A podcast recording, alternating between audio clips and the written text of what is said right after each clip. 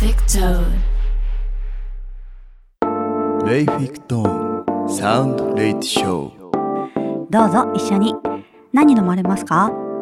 サウンドのスペシャリスト Rayfic Tone からリアルな音楽や音響機材の最新情報を発信。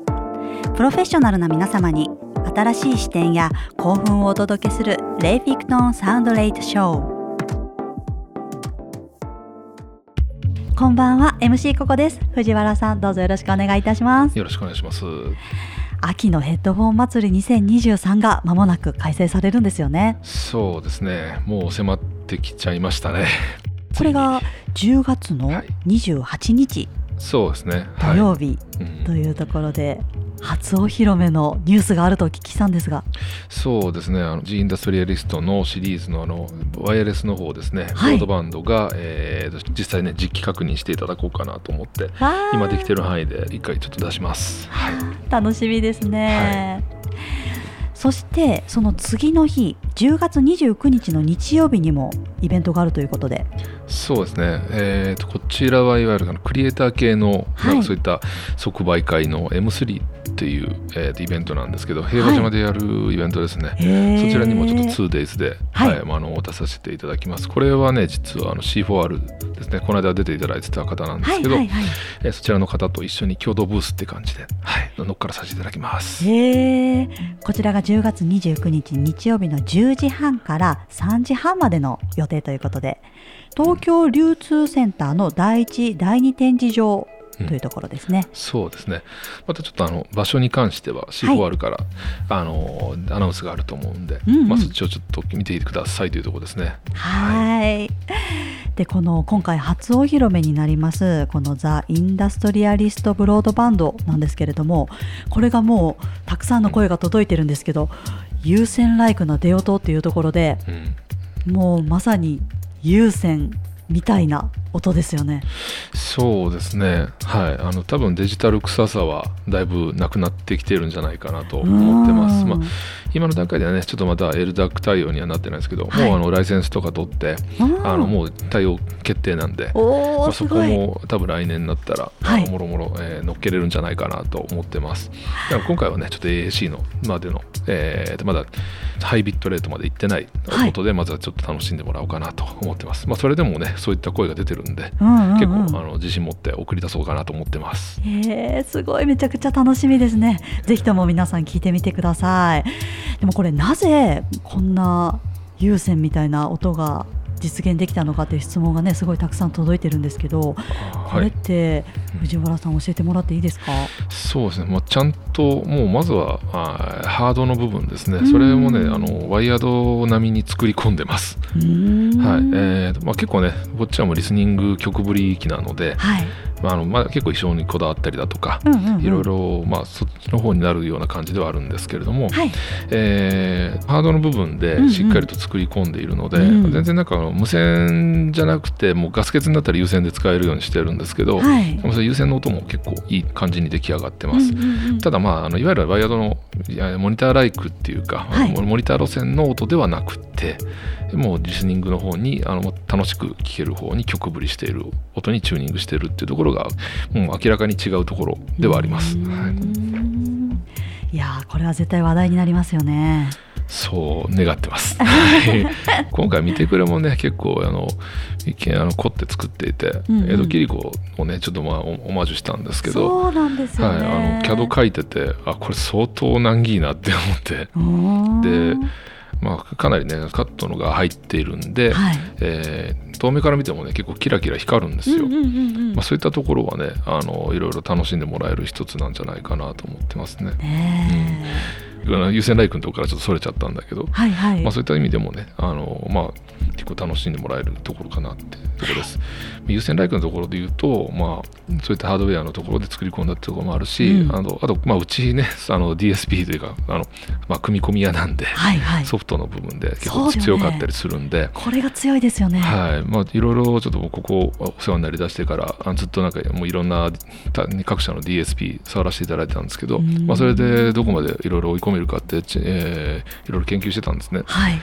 あ、それがあの今回の、えーヘッドホンの方にまあいろいろと落とし込めたなっていうところがあって、はい、あの内部処理とかもねかなり、えー高音質になるように、うんうんあ設定できたんで、まあ、そういったところもあのそうやって無線のねガサガサした感じがないっていうところにつながってるのかなっていう。ああそういうことなんですね。はい、いやーこのね出音ぜひとも皆さんの耳で体験してもらいたいですね。そうですね。はい、もうあのモニターでいろいろと何人かに聞かしてるんですけど、うんまあ、なんかあんまり、ね、無線臭さないねっていう感じで皆さんにおっしゃっていただけるし、本当に皆さんおっしゃってますようね。ん。だし、まあ、実際優先にしてもね結構あーあこれはこれで全然音いいねっていう感じで、うんうんうん。まあ、これまあ優先は優先でも使えるし無線は無線でいいねっていう感じなんで、はい。まあ、そういった意味ではね両党使いとしてあのプロトバンドね位置づけになるんじゃないかなと思いますね。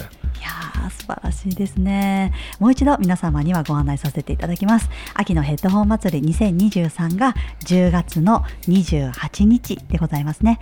そして、えー M3 でございます。こちらが、えー10月の29日の日曜日というところで、ぜひとも皆様のご来場お待ちしておりますというところで、今日はまた質問が届いておりまして、はい、これ結構いろいろな方が質問されるんですけど、藤原さんってどんな曲でうん。このヘッドホンのチェックとかうん。チューニングとかしてるんですかっていうのって結構いろいろなところから質問が届くんですけどここはちょっと音楽プロデューサーの岡本さんもお呼びしてはい。一緒にお話に 混ざっていただくような形でお願いできればなと思いますが、はい、よろしくお願いします。はい。藤原さんいかがですか？そうですね。もうかなりいろいろ突っ込んでみて聞いてます、もうまあ無難にね、まあ、クラシックとかジャズとか、はい。まあ、j p o p とか、うん。えーまあ、あとは洋楽系かな、うんまあ、今うん。うん今風の曲ですけど、まあ、そういったもんはまあまあめなく聞くようにはしてます。ですようん。ね。でまあ、この前回ね、えー、閉鎖の時来ていただいた方でもはい。うクラシックもヒップホップもいけるって言って、うんうんうん。あのまあ、いいあの評価いただいた方もいらっしゃって、うん。まあ、そこら辺はちゃんとなんかそういったところであの、まあ、今風の音楽から、まあ、そういった、まあ、かなりオールドファッションな音楽まで、うん。まあ、いけるようにあのやってるからなのかなっていうところですね。はい。はいはい。へー。結構幅広いんですねやっぱり。そうですね。うん。結構映画のね劇版とかそのはい。辺、結構だなんか参考になったりしてて。映画？そうですね。あのマトリックスとかね。あのうん。マトリックスとかなんかもうパリスティックとかあの辺で劇版してたあのドン・デイビスとか、うんあとあのあれか日本とかだったらあの「進撃の巨人」ですか、はいはいはい。あの辺でやってる沢野さんとかっていう方かな、うん。あの辺とかはまあわりかしなんか、まあ、割となんかもう洋楽洋楽していて、はいはい。あの日本まあ沢野さんなんかね意外と日本っぽくなかったりするんで、はいはい。はい、そこら辺なんか参考にはしたりとかしてましたねはいはいはい。だからまあ打ち込みとくねクラシックはあの辺はもう両党使いなんで、はいはいはい。まあそういった意味ではねまあそれはヒップホップもあのそういったクラシックもいけるわなっていうはいはい。ところではありますね。うんやっぱりこう聞かせてもらっててね、もうジャンルは関係ないなと思いましたね。もう特に生演奏はいはすごいこうクリアやし、うんうんうんでも打ち込みでも結構細かい音まで全部聞き取れるので、ううん。ん、あと結構まあ古めの曲といいますか60年代とか70年代とかでもその音のレンジ感といいますか、うんうんうん。奥行き感がすごい出るので、うん、本当ジャンル年代問わずっていう、はい、モニターとしてすごいはっきり聞こえますね。へ多少ねちょっと今風な音音には多少なっちゃうとは思いますけはいどまあはいはい。はいうん。それはまあ誤差の範囲内かなと思ってるんで、うんーもう古いやつだったらエルビス・プレスリーとかもちょっと突っ込んだりとかして、へーなんか一発撮りをそうその時代ですよね。そうはいですね、はいはい。もうああれなんかもうモノラルですよね。そうですよね。ほぼほぼ、はい。はいはいだからもうそういったところも一応掘り下げて、はいはいはい。あちょっと突っ込んでみたりはしてますね。はいはいはい。はい。もうただまあねもうそっちばっかねやっててもしょうがないんで、今はい今の音楽として、まあ、スクリレックスだったりだとか、はいはいはい。まあ、そういうの辺とかも実際聞いてるんで、はいあとまあ音圧チェックとかだったらね、はいテイストとかスティーブ・アオキなんかはもうもろに、はいはいはいもう突っ込みまくった、はいはいはいあの音圧の塊みたいな感じの音なんで、はいはい。その辺も結構参考になったりしますね。うん、結構このベースとドラムが結構低音のところでねあのモコっとしちゃうんですけどこのレイフィクトンのこのヘッドホンを聞いてるとそこが今どのあたりのこう帯域というかはい。周波数で鳴ってるかって結構わかるんですよね。ー。おそらくミックスエンジンの方だったらすぐわかると思うんですけど、はいはいはい。うん。でもバンドとかまあ音楽やってる人でもこう結構当たりそうな音をこうずらしたりとかしないといけないんですけどそういうチューニングにめっちゃいいですよね。うん。うんまあ、個人的にやっぱりそのエンジニア経験があるっていうところで、うんはい。まあ、そこがちゃんと聞こえないとちょっとだいぶ気色悪いというか、はいはい。ちょっとそれ物足りない感がやっぱ出てきちゃうんで、そこがこだわったところですね。意外となんかドラムとかのなんか定位感っていうか、まあ、タムとかね結構あのーたくさん並べて叩くようなバンドとかエクストリームメタルとかすごい多いんですけど、はいはいはいジェント系も多いんかな、うんうんもううん。10からもう16とか18ぐらいまでガンガン並べるんですけど、はいまあ、そういった系は意外となんだろうなこいつ得意かもしれないですね。はいはいはいはいはい。うん。まあ、そその辺なんかあのちゃんとなんか上下感というか、はいはい。左右だったらね どのヘッドホンでも分かると思うんですけど、はい。ちゃんとなんか上下左右であの音の位置が分かるっていう感じはいはいはい。をちょっと結構こだわって作ったんで、へー。あのフロアタムがねちゃんとなんかあのポフっていう感じの音じゃなくて、はいはいはい。あのちゃんと耳の下あたりでドムってなってるっていう、うんうんうんドーンってなってるっていうのが結構個人的に必要だったりしたんで、そういったところをもうちょっと感じてもらえたはいはい。らすごい、あの嬉しいですね。なんかフロアタムとかねなんか下から撮ってるマイク感みたいなのもうん。はい結構分かったんですよさっき。あのドンドンってドラムだけのソロなるとこあるじゃないですか。ありますあります。ああいうとこになると結構はっきり分かりますね。へー。まあ、かなりそういったところでは、はい。うまあ、うまくそういうふうなあのいろんなジャンル、はい。まあ、うんうん。使い分けて作ったのはあるかもしれないですね。へー。でもう現バスとかそっち系のやつだったらもうフューチャージャズとかドラムベースとかのね、はいはいもうジャジーな感じのやつとアップライトのデオトですけど、はいはいはい。その辺はあのかなり参考になったし、はい。うんまあまあ、今までねいろいろ聞いてきたのが、まあ、こういったところで生きてきてすごいねはありがたかったですね。い結構この指のヒット感まで分かりますもんね。そこがすごいなと思って。うん強弱感といいますか。はいはいはい。はいはいああでもミュージシャンならではですね。そうですね。こう弾いてるんやなとかそのプレイヤーの癖みたいなもんがはい。もしかしてちょっとこのヘッドホンで弾くとうんうん。うん分かるかもしれないですね。うん。多分サンプリングでもうベタであの打ってるだけの音とちゃんとなんか指で弾いてるはいはいはいのぐらい。は多分楽勝で分かるねってもらえると思う。はいはい。へー私はもう全然その音楽は疎いんですけど、はい。そのさっきボンジョビさんの「あの It's My Life」を聞いたんですけど、今までその一発目のドンドンっていう音を、はい。いろいろな音がして、はいはいはい。あこんな音やったんやと思って、うん。ますさに衝撃でした。うん。サビ入る前のドンドンとこですよ。そうそうそう。もうタムの音がめっちゃはっきり分かりますね。ねえ、ヘッドホンってここまで違うんですね。まあ、ただそれがワイヤードはそういうかなり解像度に曲ぶった、はいはい。あの機種なんで、うんうん。まあ、そういったところが分かるようなチューニングになってるんですけど、はい。はい。ただまああのブロードバンドはもうちょっと肩の荷を下ろしてはい。はいはい。聞きたいというか、もうな聞こえすぎると逆になんかつまんなくなってくるじゃないですか。はい。はい。そこら辺はなんかあのもうリスニング用にうんもうちょっと大雑把というかごまかし聞いてる感じの音にははいはい。なるようには、えー作ってますね。はいはいはい。ちょっと生活に特化した感じですよねそういう意味では。うんうんうんうん。結構やっぱりこうプロ仕様になってくるとはい、もうずっと聞きっぱなしなのでうんそうですよね。元に集中ねうんうん。ずっとしてる状態なんで。はい、うんこう思いっきりこう音楽を楽しみたいっていう時におすすめっていう感じですね。はい。そうですね。ううん。ん移動しながらでもねやっぱり無線だとうん。なんかこう電車乗りながらとかはいはい。お仕事しながらとか、うん。そういうのもね使っていただけますし、はい。そうですね。あ両方欲しいな私。うん。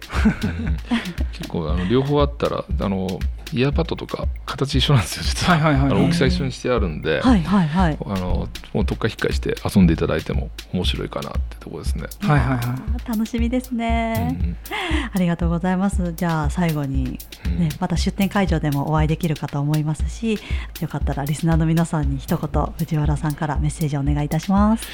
はい、えーまあ、ひとまずブースで待ってますっていうところが第一ですかね。ねえーといろいろねあの前回祭でさせていただいて、えーすごいいろんな、ね、方があのいらっしゃるんやなって、まあ、いろんな本当に考え方趣味思考があって。あのすごい参考になったんですね。うん、で社内でも「ああなるほどね」みたいな感じで「あそういう見方あるんや」とか「そういう趣味があるんや」って、まあ、すごいあのデータとして熱いものが、はい、あの伝わってきて、はい。まあ、そういったところでね社内でもあの熱気につながってたっていうのもあったんですね。だからそういったところでねいろいろと本当にコミュニケーション取らせてもらって、はい。はいあのまあ、またねあのいろいろいい意見もあれば悪い意見もあったりうんうんいろいろご意見あると思うんで、まあ、またいろいろ喋らせていただいたらなと思ってます。はい。であとはもう発表会のねやるんで、まあ、その時にいろいろとまたお見せできるものもあるかなと思いますから。あ新作発表会ですよね。そうですね。一応、うん。えー多分2時半ぐらいからスタートしてたのかな、確か、はい。えーそれもね一応やりますんで、うん。まあ、足足休めねついでにねちょっとぜひぜひあの寄っていただいて話とねあのまたいろいろと動画だとかもろもろちょっと見ていただけたらと思ってるんで、はい。はい、また足を止めていただけたらなと思ってます。はいなんか会場でねなんかこう開発の藤原さんとお話しすると、うん。すごい皆さんこう嬉しそうというか、うん。やっぱりうんいろいろなことを質問したい方が多くて、うん。もう本当にね藤原さん引っ張りだこになっちゃうんですけどぜひとも生のねうん。開発の声を直接お話しいただければなと思います。そうですね、ままあちょっと言える範囲になっちゃうんですけどね まだ開発中なんでね、はい、まあ、ちょっと話せることは限られるかもしれないですけど、はい、まあ、いろいろざざっくばらんに話せたらなとは思ってるんで、はいはいぜひぜひあのブースに立ち寄ってください。ありがとうございます。岡本プロデューサーありがとうございました。はい、ありがとうございました。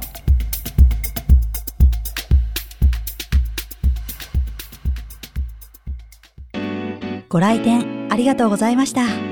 ここでリスナーの皆様にお知らせです。今月10月28日土曜日に恒例の大人気ヘッドホンイベントの秋のヘッドホン祭り2023にレイフィックトーンが出展いたします。今回の出展者数はなんと81社。ブース配置図、出展ブランドリストも秋のヘッドフォン祭り2023のホームページからご確認いただけます。ここでついに初お披露目となりますのが皆様お待ちかねのワイヤレスキーザ・インダストリアリストブロードバンド。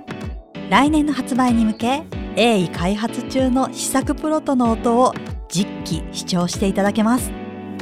ワイヤレスと思えないこの有線ライクな出音ぜひぜひ感じてみてくださいませ。当日は新製品のザ・インダストリアリストシリーズのワイヤードブロードバンドの新製品発表会も開催いたします。新製品発表会は14時45分から15時30分までの予定です。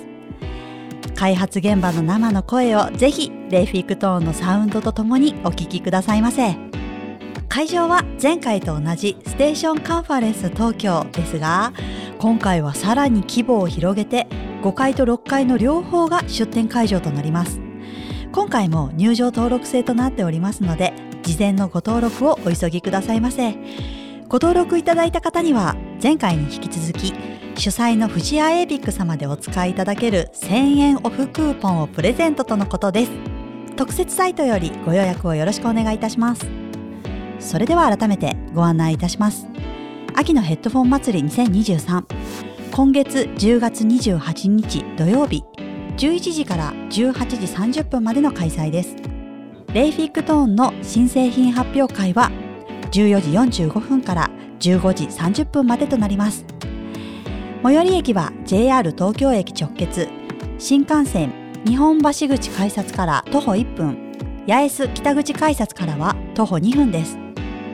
東京メトロ東西線大手町駅 B8 出口手前。サピアタワー連絡口からも直結です。ぜひともご来場いただき新作ヘッドフォンの魅力をあなたの耳で感じてみてくださいね。開発の藤原も会場におりますのでお気軽にお声掛けください。お会いできるのを楽しみにお待ちしております。本日もご来店ありがとうございました。それではまた来週。レイフィックトーンは音楽を愛する人を応援しています。